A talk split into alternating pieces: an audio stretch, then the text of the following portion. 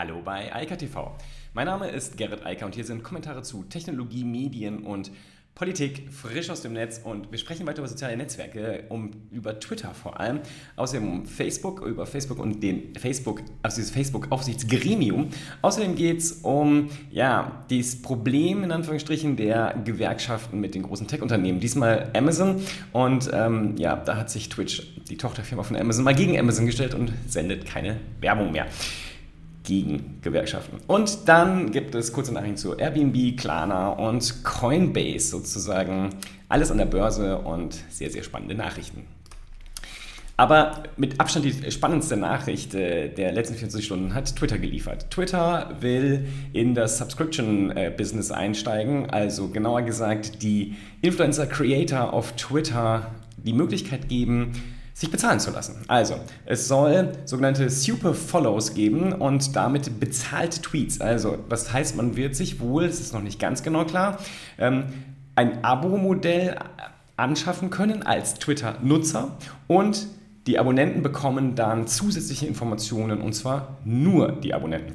Das Thema der Subscriptions ist ja mega groß geworden. Wir hatten jetzt auch Substack schon, also es ist sozusagen eine andere Art der Refinanzierung von einerseits den äh, Nutzern, die das eher professionell oder semi-professionell betreiben und natürlich auch der Plattform. Also Substack zum Beispiel nimmt sicher 10% von den äh, ähm, Umsätzen, die an Abonnements dort generiert werden. Und ich vermute mal, dass es bei Twitter nicht anders werden wird. Insgesamt ist es ja ein klassisches Modell mittlerweile, bei ganz vielen Plattformen zu sagen, okay, wir bieten dir die Möglichkeit von deinen Nutzern Geld zu verlangen. Patreon ist äh, sozusagen die ganz große bekannte Plattform, die zum Beispiel mit Twitch sehr eng zusammenarbeitet.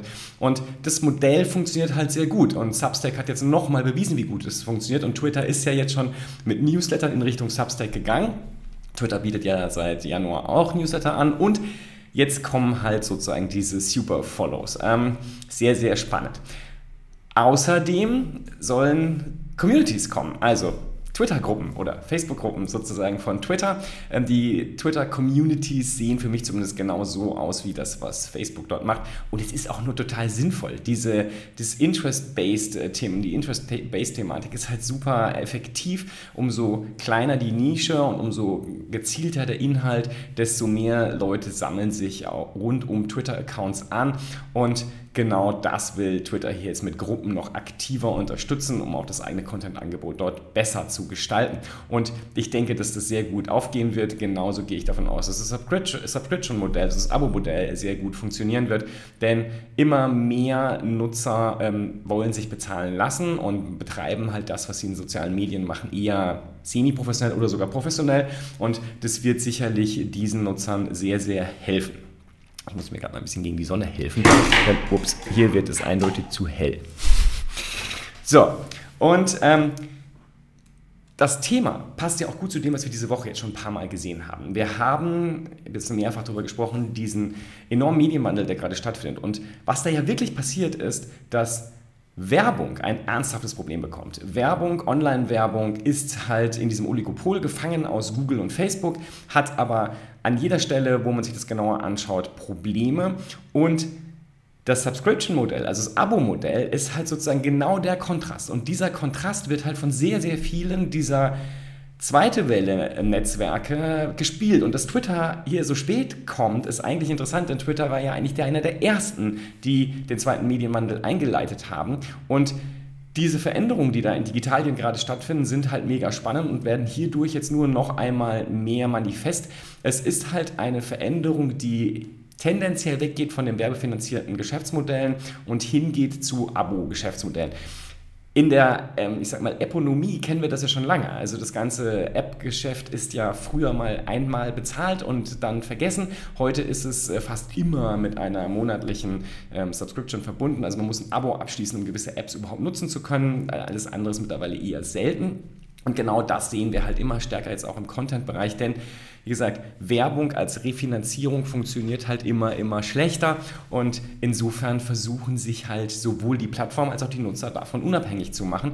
Und Substack beweist halt, dass das ganz hervorragend funktioniert. Und insofern, ich denke, Twitter mit der riesigen Nutzerschaft und vor allem der sehr medial geprägten Nutzerschaft, sehr viele Journalisten sind da unterwegs, sehr viele Kommunikationsmenschen sind dort auf der Plattform, die sicherlich äh, eine gute Anwendung für diese Tools finden werden, wenn sie denn über die ausreichenden Reichweiten verfügen, um das dann tatsächlich auch zu monetarisieren. Ja, damit zu Facebook. Facebook hat ja sozusagen genau das gegenteilige Problem. Die haben versucht, das zwar auch in das Abo-Geschäft reinzukommen, aber das funktioniert auch nicht so richtig gut und sie haben auch noch nichts für die Nutzer letztlich dort äh, im größer flächigen Angebot.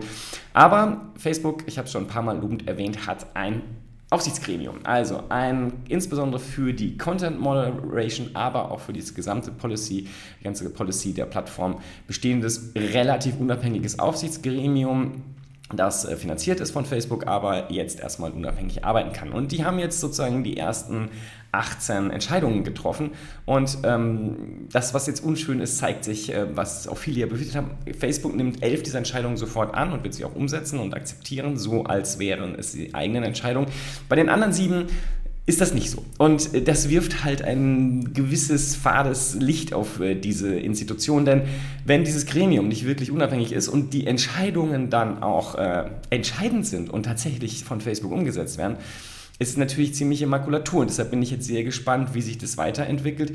Jetzt erstmal ist es äh, für Facebook nicht unbedingt ein besonders gutes Zeichen und ein besonders gutes Bild, was sie da abliefern. Aber immerhin, ich möchte trotzdem das nochmal positiv sehen. Also, 18 Entscheidungen äh, wurden getroffen durch das Aufsichtsgremium, 11 davon wurden jetzt immerhin umgesetzt. Und bei den anderen ist es auch so, dass Facebook sich nicht generell dagegen wehrt, aber dass sie erstmal sagen, das wollen sie sich genauer anschauen. Geht zum Beispiel um Covid-19 Misinformation-Regeln und ähm, das ist, da ist man sich nicht so einig, wie man das handhaben will. Ich verstehe persönlich ehrlich gesagt nicht warum, aber bitte, ähm, zumindest ist man da gesprächsbereit mit dem eigenen Gremium. Ich hoffe, dass das äh, sich bald einpegelt und äh, diese Entscheidung Entscheidungen, die dann von dem Gremium getroffen werden, halt auch umgesetzt werden. Denn sonst macht so ein Gremium nicht so viel Sinn. Vor allem, wenn es ja gerade für Transparenz und Unabhängigkeit in den Fragen von Policy und Regelungen dort sorgen soll. So, dann ja, und wenn wir bei Regeln, Umsetzung und so weiter sind, Amazon. Amazon hat ein ähnliches Problem wie Google. Amazon ist halt riesengroß, 1,4 ähm, Millionen Mitarbeiter, glaube ich, mittlerweile. Das kann man sich gar nicht vorstellen. Ähm, vor äh, vier, fünf Jahren waren das noch ein paar hunderttausend, war schon groß, aber jetzt sind sie richtig groß. Ähm, durch die Pandemie haben sie ja ihren Mitarbeiterstab sozusagen verdoppelt und es gibt immer mehr Tendenzen, dort gewerkschaftlich tätig zu werden. Das ist ja auch ganz logisch. Also ich meine, wir sind in einem äh, unteren Bereich der Entlohnung und ähm, da ist es klar, dass sich Menschen irgendwann organisieren, wenn äh, die Art und Weise, wie ein Unternehmen mit den Mitarbeitern umgeht, nicht so gut ankommt. Und die Mitarbeitenden haben halt jetzt wieder Lauf, machen gerade wieder einen Anlauf, sich äh, zu unionisen, also eine Gewerkschaft zu gründen und das gefällt Amazon natürlich nicht. Und jetzt haben sie dagegen Werbung geschaltet, also Werbung, wie cool es doch ohne so eine Gewerkschaft läuft und man das der eigentlich gar nicht bräuchte. Und die Werbung haben sie ausgerechnet auf Twitch geschaltet. So, und das Problem ist, Twitch erlaubt gar keine politische Werbung. Also Twitch sagt gerade, nee, du kannst hier für Produkte werben, aber nicht für sowas. Also was irgendwie in den gesellschaftlich-politischen Raum fällt. Und das fällt ja klar darunter und deshalb hat man sich jetzt gegen Amazon positioniert und gesagt, hier, nee, die Werbungen werden nicht mehr geschaltet, das gehört nicht zu uns, wir haben ein klares Reglement, wir wollen das nicht.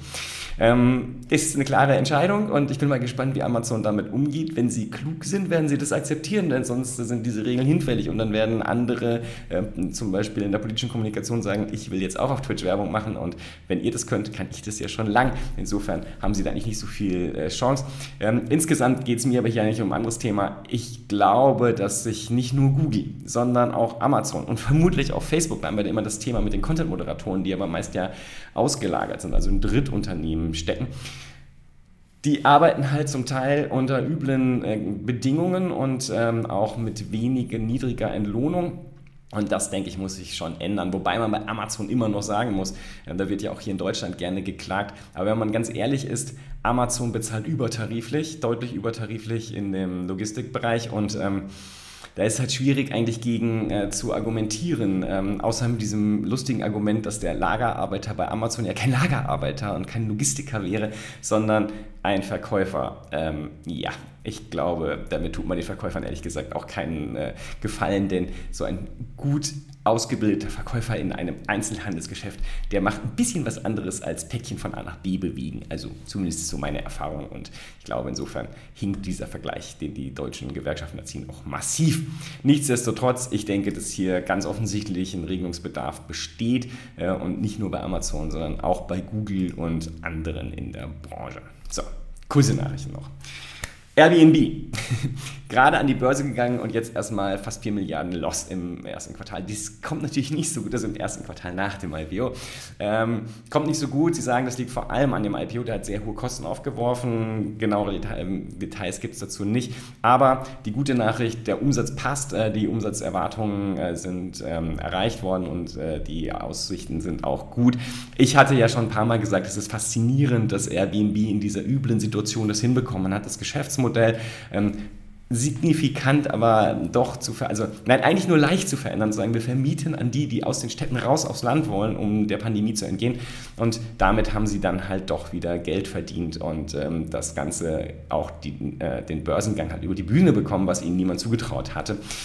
Dieser große Loss jetzt, ja, man wird es im Detail sicherlich noch erfahren, was es war, aber ich glaube, die Aussichten sind eher interessant als das, was da jetzt im Quartal passiert ist. deshalb gucken wir mal, was im nächsten Quartal dann passiert.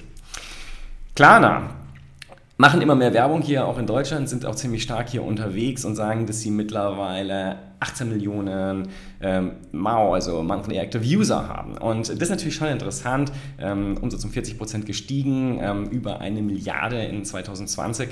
Ähm, Fintechs sind halt eine spannende Kategorie und man geht davon aus, dass äh, Klarna, die kommen aus Schweden, auch bald Checkout.com wieder überholen hier in Europa. Und es ist ganz interessant, dass wir in Europa mittlerweile doch äh, in dem Bereich, wenn es um die Finanztechnologien geht, eine ganz interessante Positionierung haben und ganz interessante Menge von Unternehmen, die dort, also Startups, die da tätig sind und auch durchaus gute Chancen haben. Also insofern, Bezahlsysteme sind eine wichtige Thematik für die Zukunft. PayPal ist nicht in Stein gemeißelt, aber steht halt ganz gut da, aber ich finde es jedenfalls interessant, dass wir in Europa zumindest einige Unternehmen haben, die sich dann doch noch durchsetzen können und mit der Art von Geschäftsmodell auch vor allem natürlich die Geschäftsbanken angehen und vor allem dort das Privatsegment, Privatkundensegment angehen mit dieser Idee, dass man halt ja eigentlich Geschäfte prinzipiell später finanziert oder also später bezahlt, als man sie tatsächlich dann abschließt und äh, Dinge, Waren, Dienstleistungen einkauft kann man es so überdenken, wie man will, aber das ist halt das klassische Bankgeschäft und ähm, die klassischen Banken sollten sich hiervor wirklich in Acht nehmen, denn die 18 Millionen Monthly Active User sind halt nur ein Teil der Geschichte. Der Klarna hat 87 Millionen Kunden. Ähm, äh, wie viele davon wieder aktiv werden oder auch nur einmal für gewisse Geschäfte erstmal aktiv waren, das wird sich zeigen. Auf jeden Fall wächst deren Geschäft schnell. Und ganz spannend wird das Thema Coinbase. Also, Coinbase hat gerade erstmal Zahlen benannt und ich muss mich hier mal ausblenden auf YouTube. 322 Millionen Dollar Profit in 2020 an die Wand geworfen. Klar, 2020 war ein mega Jahr für Coinbase. Äh, der ähm, Bitcoin ist, ich glaube, von 3000 auf über 30.000 US-Dollar in der Zeit gestiegen, ganz viele neue Kunden auf der Plattform und ja, das ist natürlich extrem stark für den Börsengang, den Coinbase ja anstrebt, auch über ein Direct Listing. Und das Interessante an der Stelle ist ja vor allem, es passiert nicht so häufig, dass ein Tech-Unternehmen, ein Startup an die Börse geht und mit einer Drittelmilliarde Dollar Profit an den Start geht. Ähm, also nicht mit hohen Verlusten und Aussichten für die Zukunft, sondern sagt, hier, wir machen richtig viel Schotter und ähm, verdienen sehr gutes Geld mit dem Plattformgeschäft, also der, der Kryptobörse, die wir betreiben und auch den Untergeschäften, die wir dort äh, unterhalten. Und ich bin mal gespannt auf den Börsengang. Äh, das sieht jedenfalls sehr gut aus, denn sowas passiert halt nicht so häufig. In diesem Sinne, ich wünsche ein schönes Wochenende. Nächsten Montag und Dienstag gibt es kein IKTV, sondern wir hören uns dann erst am Mittwoch wieder.